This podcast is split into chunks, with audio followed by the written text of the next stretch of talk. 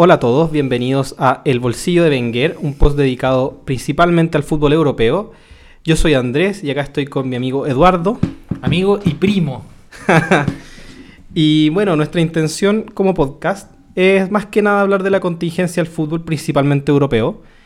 Eh, bueno, el bolsillo de Wenger, no sé si, si, ustedes conocen esa anécdota, pero Arsène Wenger, el técnico del Arsenal durante el fin de la década de los 90 y casi toda la década de los 2000, un gran técnico, por cierto, tuvo, tuvo una, un, un, fail muy famoso en el que quiso meter su mano en su bolsillo en una chaqueta y no lo logró como es después de seis intentos, así que tuvo que desistir de ello.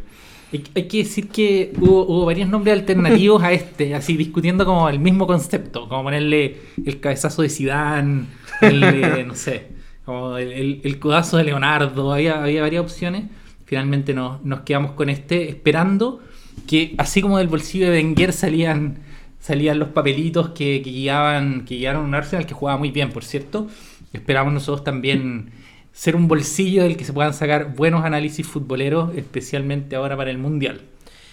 Sí, pues ese es el tema que, que yo creo que, que, ahora está en boca de todos, qué es lo que está pasando. Porque claro, ahora es el Mundial, después del Mundial ya, ya conversaremos de, del resto de fútbol, queremos hablar de la Champions, queremos hablar de las principales ligas europeas y, y otros temas que de repente se dan, porque esto igual va a ser una, una conversación distendida más que, que, dos personas cracks del fútbol, sino que vamos a conversar, po. Eso, sí. a eso venimos. Hay que decir que Andrés, que me acompaña acá, eh, ve todo el fútbol que es posible ver sin morir de sobredosis. Eh, y yo personalmente soy un hincha fanático del fútbol desde hace por lo menos hace por lo menos 25, 27, 28 años, yo diría, desde el, desde el 94 en que a mí todavía soy una persona que me preguntan por cualquier partido de ese mundial y lo puedo describir, me acuerdo de todo.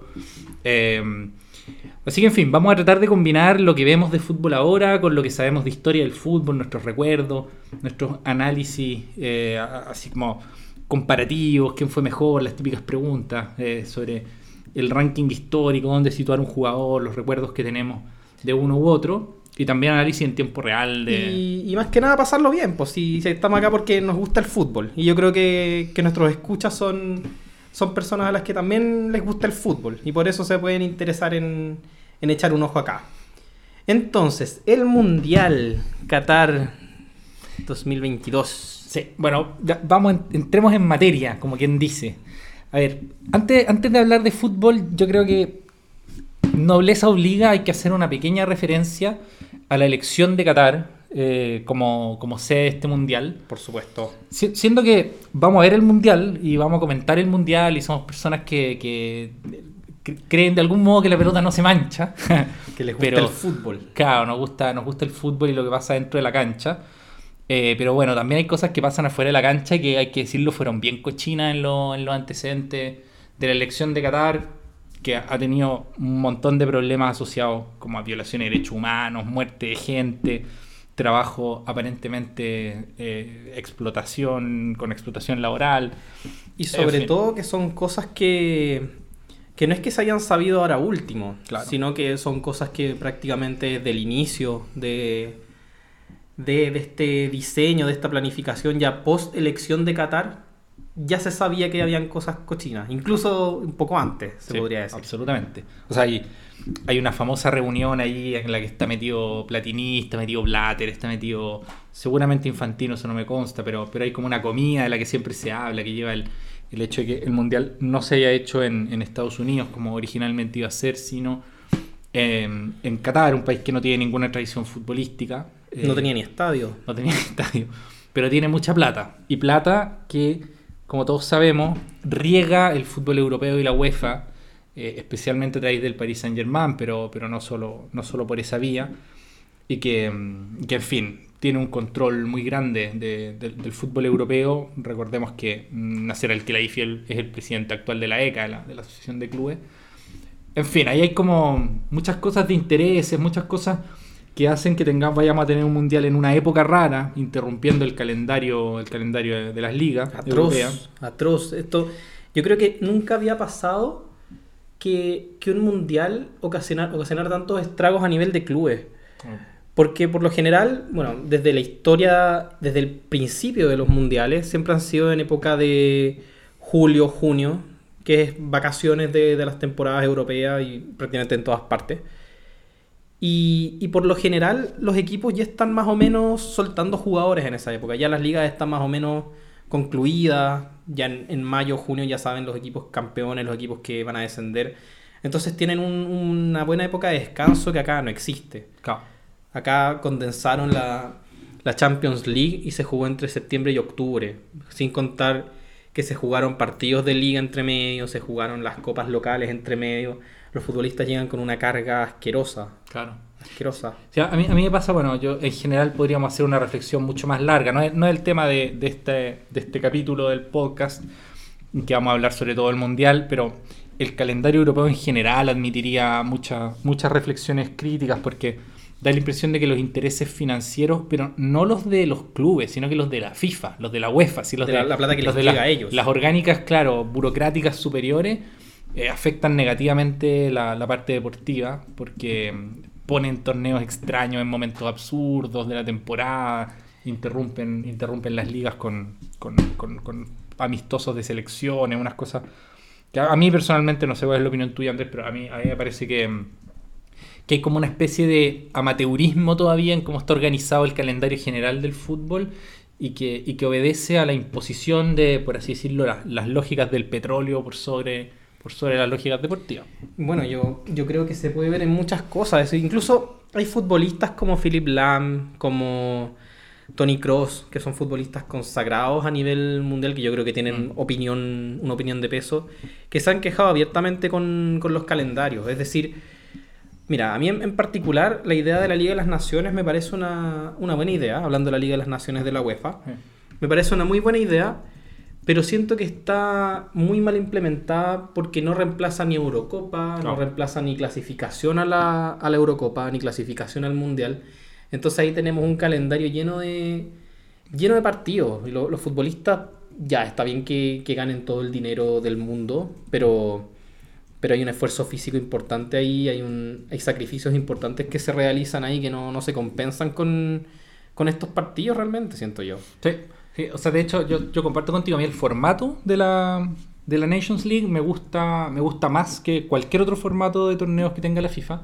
Me encanta, de hecho, si esto es como un morbo, me encanta ver a los equipos pésimos jugando entre ellos. Así como un partido San Marino-Liechtenstein para saber cuál es el peor de los dos, es una cosa que encuentro espectacular. El mejor 0 a 0 posible. Y que sustituyan en el fondo esos partidos absurdos en que España tiene que ir a meterle 8 o 9 goles a Malta. Claro, ¿no? claro. Que no tiene ningún sentido. El sistema de el sistema de divisiones yo lo encuentro muy entretenido. Eso, es muy que, bueno. que hayan descensos, sí. que, que haya un Final Four para definir al campeón. A mí me gusta ese, esa idea.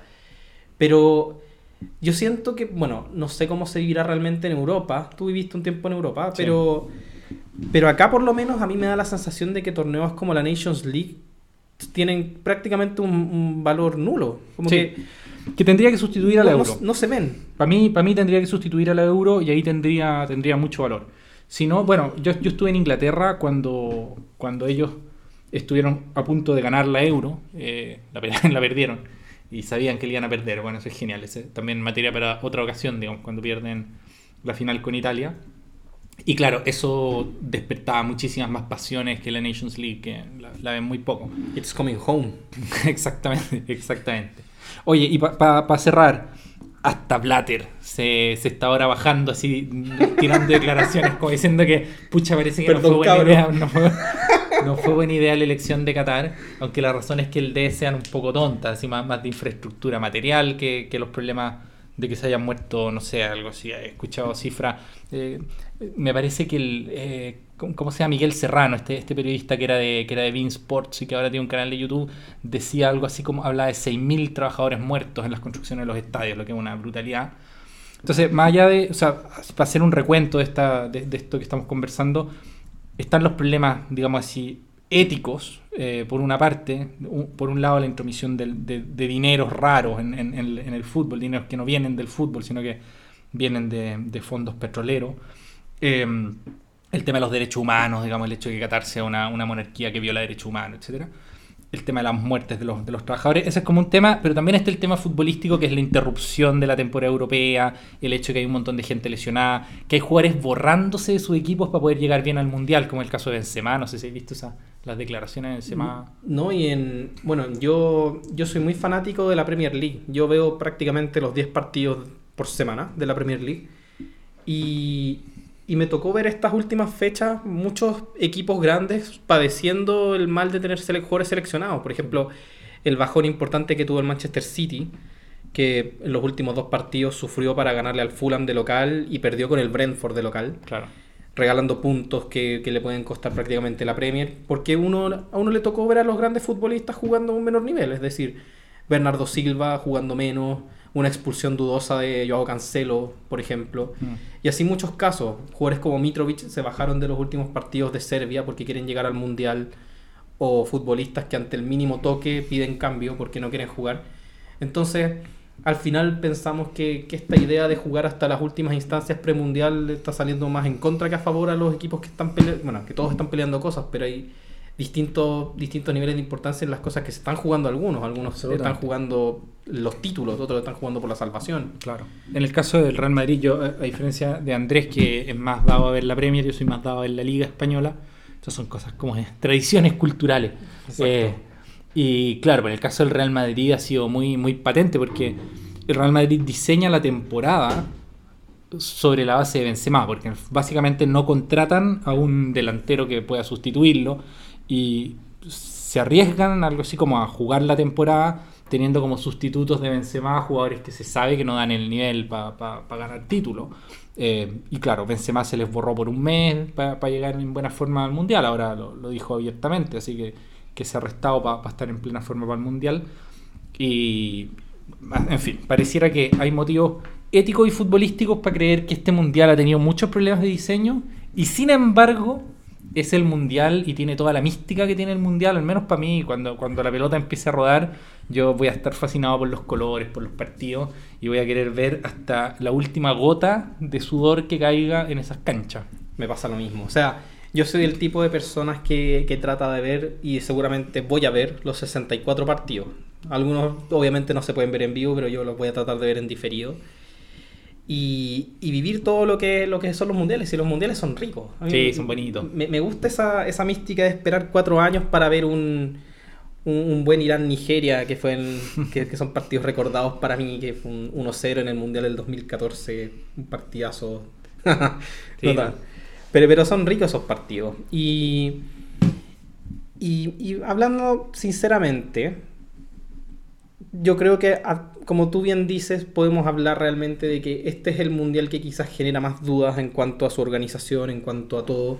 Hay que decir que, bueno, la FIFA tiene rumores de, de arreglos, de sorteos, de arreglo de sedes a nivel histórico. Eso ha pasado. Con confesiones, hasta con confesiones como la de Platini. Ya, ya, han habido más, más de, uno, de un preso ahí metido. Claro.